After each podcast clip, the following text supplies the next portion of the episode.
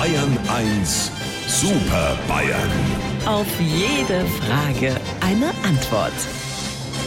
Dann schmeißen wir die Kiste an, wie jeden Morgen um diese Uhrzeit. Das Chatprogramm läuft und Sie erscheinen einer nach dem anderen in den kleinen Chatfenstern auf meinem Bildschirm. Schönen guten Morgen, Herr Stoiber. Aber das Wochenende schläft noch. Ja, das stimmt. Herr Aiwanger, guten Morgen. Das ist doch schon wieder eine Erfindung der Presse. Nee, ist es nicht. Und äh, einen guten Morgen auch an Herrn Söder. Einer muss ja.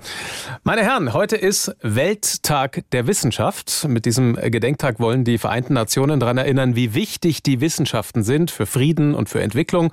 Und deswegen meine Frage heute, was sind denn für Sie besondere Errungenschaften der Wissenschaft? Lieber Herr Morgendings, ganz besonders errungen in diesem Zusammenhang ist für mich natürlich jeden Morgen die Elektrizität. Edmund, altes Ladegerät, hast gewiss einen elektrischen Wecker. Selbstverständlich, und der weckt mich jeden Morgen ganz friedlich mit dem bayerischen Defibrilliermarsch. Und du, Hupsi, kennst du auch eine wissenschaftliche Errungenschaft, außer dass man Äpfel auch essen kann? Ich überhöre jetzt einmal deine diskriminierende Herablassung. Ich beschäftige mich mit wissenschaftlichen Errungenschaften, die nicht jeder weiß und die vor allem einen friedlichen Einfluss auf den Alltag haben. Weiß ich doch, du hast mit einem Stammtisch eine wissenschaftliche Forschungsgruppe gegründet. Da besprecht ihr die Auswirkung von populistischen Parolen auf Bierzeltbesucher. Das ist doch schon wieder eine Verschwörung von ganz oben, aber wir holen uns die Wahrheit zurück. Vor allem deine. Dazu, lieber Lukas, trage ich meine volle Hinzustimmung bei. Passt einmal auf, Söder-Analyse.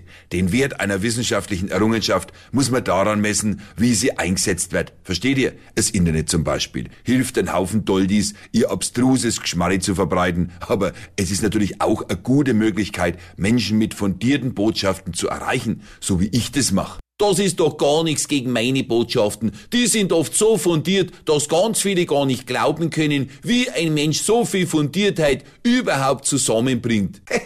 Weil das ja klar ist. Also lieber Herr Morgendings, wenn Sie uns wieder auf dem Monitor vierteln wollen, fangen Sie Ihre Maus und klingen Sie durch die Kamera. Sie wissen ja, wo unser Bildschirm wohnt.